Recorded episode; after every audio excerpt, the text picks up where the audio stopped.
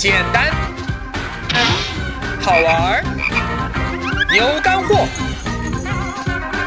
理财就是理生活，让我们一起来听力哥说理财。力哥说理财，简单又好玩儿。大家好，欢迎来听力哥说理财。先给大家提前透个底啊，呃，如果你看过以前草根版的力哥说理财节目的话啊，你没看过，我不建议你去看啊，那个太粗糙了。如果你看过的话，你就知道了呀。理财其实是一个无远弗届、极其宽广的话题，它的圆心，没错，那就是钱 （money），而它的内径啊，是你全部的生活，而外径则是 totally our world 啊，整个世界，包括政治、经济、文化、自然科学、艺术等等等等，都包含在其中。所以李哥才说啊，理财就是理生活。吃喝拉撒、红白喜事、职场创业、旅游健身、美食娱乐，乃至于我们的个人信仰等等等等，这些杂七杂八的东西都和理财能够搭上边。而我们普通人啊，我们最感兴趣的那无疑就是理财中间的其中的一小部分，就是靠投资去赚钱的那一小块知识体系。这块知识体系啊，在理财的用理财的话说，就叫做投资规划。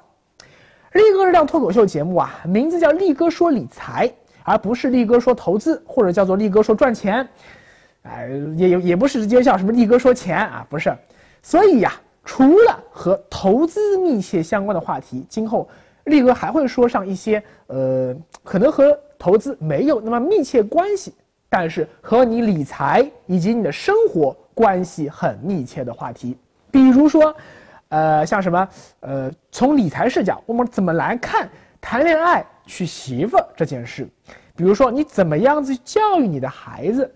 比如说，你你大学毕业，你说我是要考研呢，还是要工作呢？你说我现在要不要跳槽呢？我要不要留学呢？要不要移民呢？比如说，我怎么去旅行，我才能够花最少的钱，玩到爽翻天？等等等等。但是话说回来啊。大部分人关注理财目的，呃，应该说还是为了钱生钱啊。所以啊，从呃从这角度看啊，呃和投资相关的各类理财话题，还是今后会成为力哥说理财的主线剧情，包括股票、基金、债券、房地产、P to P、众筹、黄金、石油、银行理财、券商理财、保险理财等等等等，这么多。投资品种中，真正能称得上是家庭理财核心支柱的，其实只有两个市场。第一个是去年把中国千百万股民坑得体无完肤的股市，第二就是今年让千百万老百姓看傻眼的楼市。啊，不过要注意的是，股市啊。它是因为跌得太狠，才让大家觉得太坑爹了；而楼市则是因为涨得太狠，才让大家觉得说，你丫怎么比股市还坑爹啊？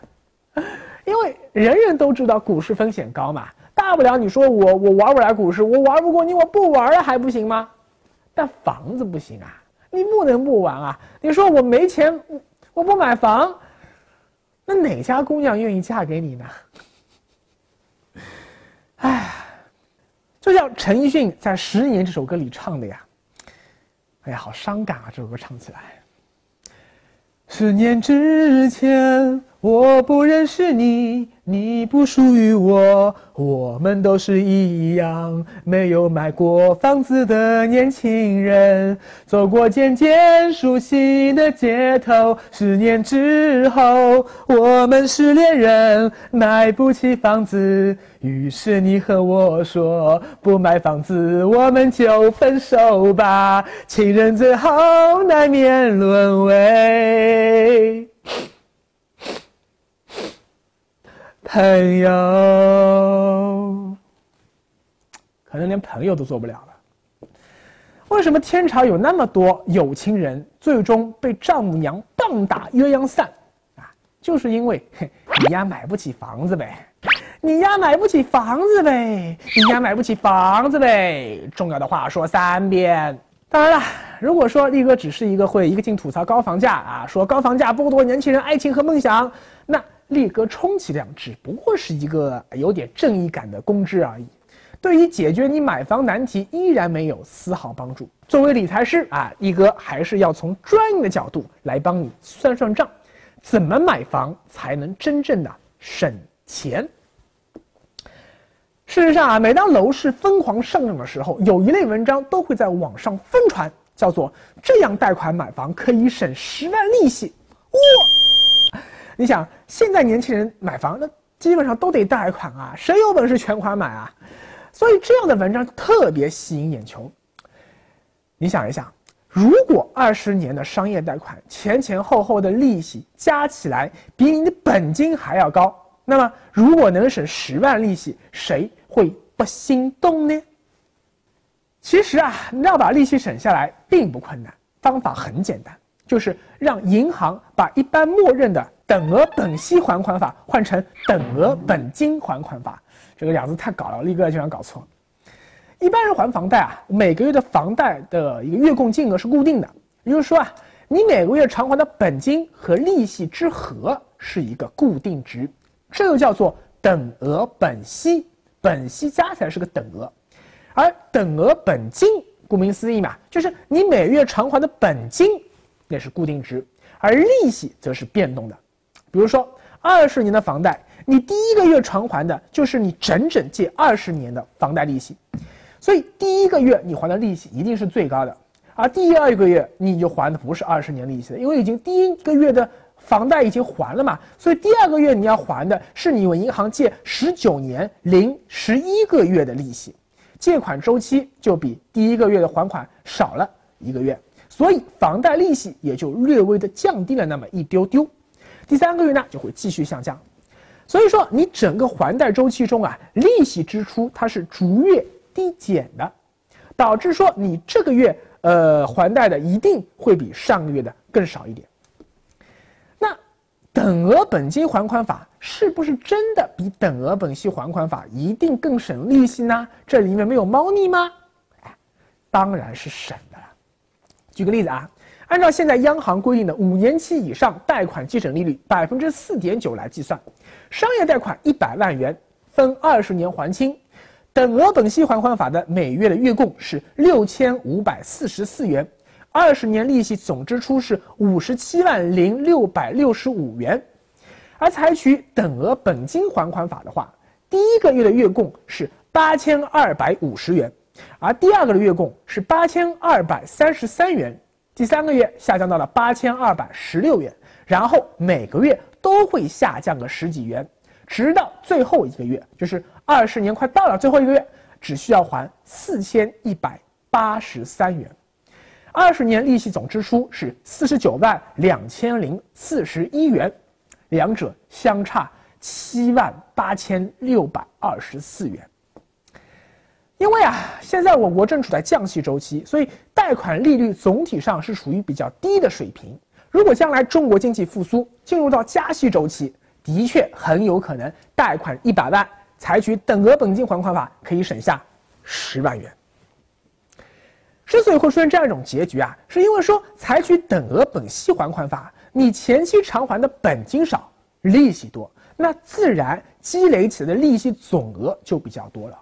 而等额本金还款法不是这样的，你第一个月偿还的本金和最后一个月偿还的本金那是一样一样多的，导致说你本金归还速度比较快，利息支出相对总体来看就比较少了。啊，我们大家来看这张图。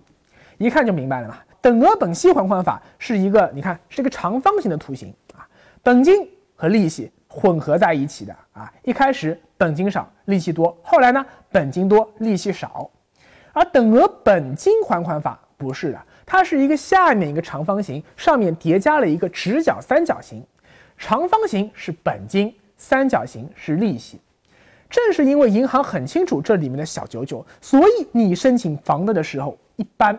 不会给你选择权，直接默认等额本息还款法，这样银行就可以实现利益最大化。你看，银行真是狡猾狡猾的呀！但事实真相果真像这些文章里说的那样吗？银行真的是心肠大大的坏啊，才不让你选择等额本金还款法的吗？等额本金还款法真的有那么强大的魔力，能让你省下那么多利息吗？嘿嘿，力哥从专业理财师的角度给出答案是否定的。对绝大多数普通工薪阶层来说啊，我更建议你选择等额本息还款法，而非等额本金还款法。嗯。没错，从理财角度看，选择总利息支出更多的还款方式，对，这才是更聪明的选择。我估计听到这里你都快炸了，说：“力哥，你这什么歪理邪说啊？现在房价已经这么贵了，你丫还叫我多付利息？你居心何在？你一定是银行派来的救兵，你良心比银行还要坏啊！且慢听我从理财角度。”把这里的道理跟你说清楚了，你才知道力哥的良心大大的好啊！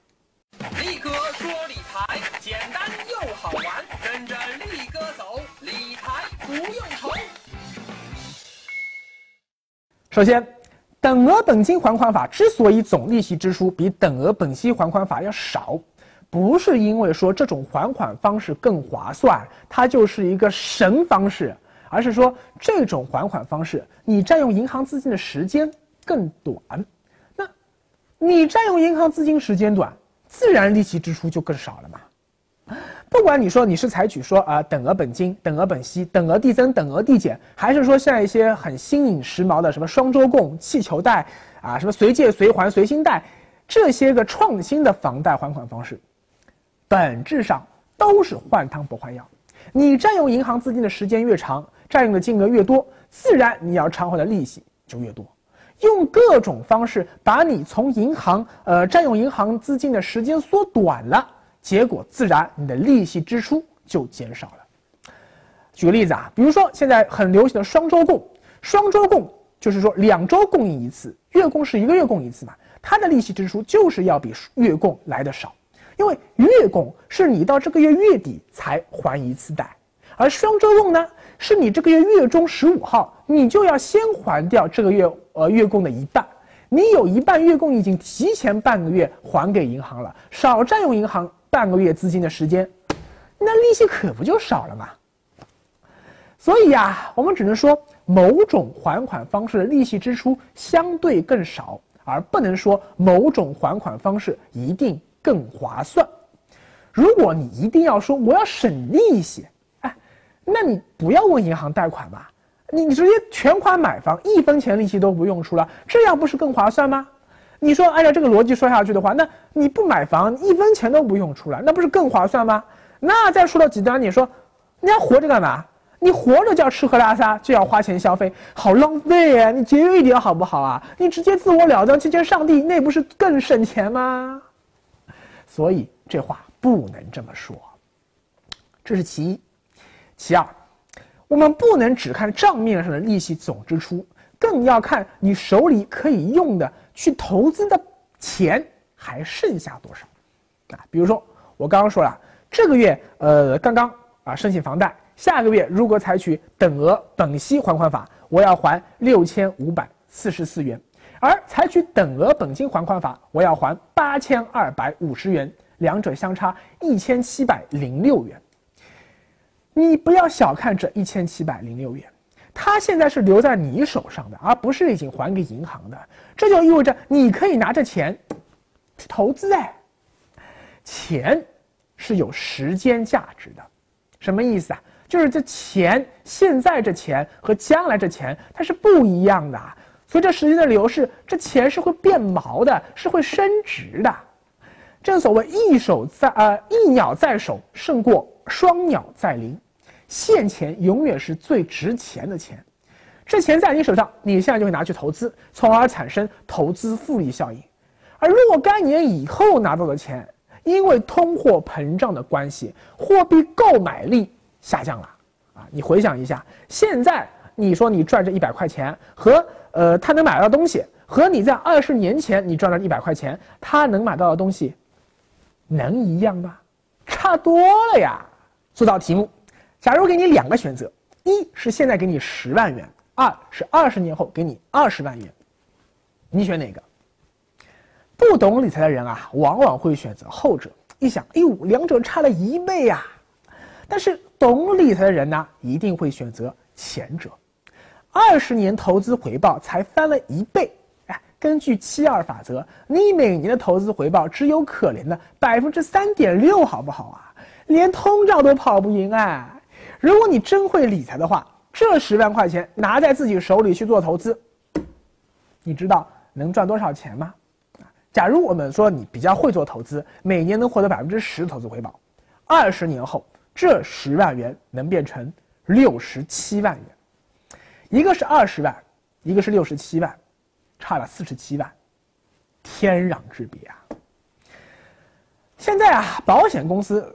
最热衷于推销的那种呃储蓄型保险、投资型保险，他玩的就是这种什么？现在你给他十万，二十年后还你二十万这种把戏。所以力哥才更建议年轻人不要买储蓄型保险，而去买更便宜、更经济、更划算的消费型保险，把更多的钱留在自己手上做投资。如果你相信你的投资理财能力，相信把钱留在自己手里。每年获得的投资回报能超过房贷利率，那你就不应该选择前期还款金额高、后期还款金额低的这么一种还款方式，哪怕说这样更省利息，而应该选择前期还款金额低、后期还款金额高啊，或者说是每月还款金额一样高的还款方式，哪怕这种还款方式你要支付多一点的利息。但是前期你留在手里的钱拿去投资，能够赚到的钱，已经可以覆盖掉你多支出的利息了。最后，你还是赚的呀。第三，我们选择还款方式啊，不光要看利息支出啊，还得结合你当下的资金状况。请问，我们为什么要贷款买房？可不就是因为说我们现在年纪轻，积累少？你有那么多钱可以全款买房吗？但是我相信，随着我年龄、资历、这个经验各方面的不断成长，只要我继续努力奋斗，将来收入一定会不断的 up up 节节攀升，将来我的经济条件会不断的改善，生活一定会越过越滋润。正是因此，所以我才敢冒风险背上这么沉重的房贷负担，是不是这个道理？是吧？你看，为什么说年纪越大的人从银行申请到贷款就越难呢？啊，因为银行它也要看你未来的收入能力的呀。啊，一个大妈到银行去说我要贷款，啊，银行工作人员说，大妈呀，您看您都六十好几的人了，您就拿退休工资买买菜，带带孙子，去广场跳跳什么？你是我的小呀小苹果，您就回家安心歇着吧。贷款买房没您什么事啦？为什么？就是因为银行知道大妈您未来没办法赚到这么多钱来还我们的房贷，所以银行不贷给你。但银行为什么贷给我们年轻人呢？哎，用毛主席的话说啊，你们年轻人呐，就好像是早上八九点钟的太阳，呃，世界是你们的，也是我们的。但归根到底，还是你们这帮孙子王八蛋的啊！正是因为我们年轻人，就像路飞说的呀，啊，我的未来是星辰大海，我是要成为海贼王的男人，所以我相信我未来一定会越过越好，我相信还贷一定没有问题。正是因此，我才敢去问银行借这么多钱的呀。你想？如果你选择每月还款金额一样的等额本息还款法，你实际上还贷负担一样会随着时间流逝自然而然不断下降。而如果你再去选择还款金额一开始很多，未来却越来越少的等额本金还款法，哎呦，那你这还贷压力下降的就更快了呀。也就是说啊，这不合理啊。在你资金面很紧张、很缺钱的青涩岁月里，你的还贷压力高的吓死人；而当你的收入越来越高、还贷能力越来越强的时候，你需要还的钱却越来越少啊！你有没有发现啊？你的还贷节奏和你的收入节奏不相匹配，这就叫不懂理财。最后啊，等额本息还款法的月供是固定的，你只要记住一个数字就行了呀，每年是不变的嘛。这个月还多少钱啊？按时还款就可以了，非常 easy。但是等额本金还款法的月供是每个月不断递减的呀，你就得每个月都去拿出那个还款计算表去看一下哦，这个月要还多少多少多少钱啊？每个月不一样。那万一你这个月多还了，这钱放在银行里面，活期利息犯不着啊。这万一少还了呢？那更惨啊！银行说你没还足钱，我要罚息，哎，是吧？所以啊，这就是力哥为什么说我更推荐利息支出相对更多的等额本息还款法的奥秘所在。好，最后啊，再来点实用的干货：采取等额本息还款法，还款周期超过一半以后，就不要提前还贷了。因为这时候你的利息已经还的八九不离十了，接下去主要是还本金，提前还贷反而便宜了银行。而如果采取等额本金还款法，你还利息的速度更快啊！如果还款周期超过三分之一，比如说你贷二十年，超过了七年，就不要再提前还贷了。真正懂理财的人啊，在如今这样一个高通胀、呃这么可怕的时代，而央行。它又不断降息，这样一个金融环境下，适当负债，去购买一些良性的资产，可能反而是更聪明的选择。所以力哥啊，更建议大家不要提前还贷。如果你说你总是害怕负债，不敢负债，总是想着啊口袋里稍微有点钱就赶快去还清房贷，无债一身轻，那你就还不是一个真正。懂理财的人，简单好玩有干货。您现在收看的是力哥说理财节目，欢迎扫描屏幕下方二维码关注力哥理财官方微信，在上面你能看到更多的理财干货，也可以和力哥交流更多你感兴趣的理财话题。我们下期再见，拜拜。力哥理财物语，真正会理财的人不会考虑提前还贷。思考：你相信自己未来会成为海贼王吗？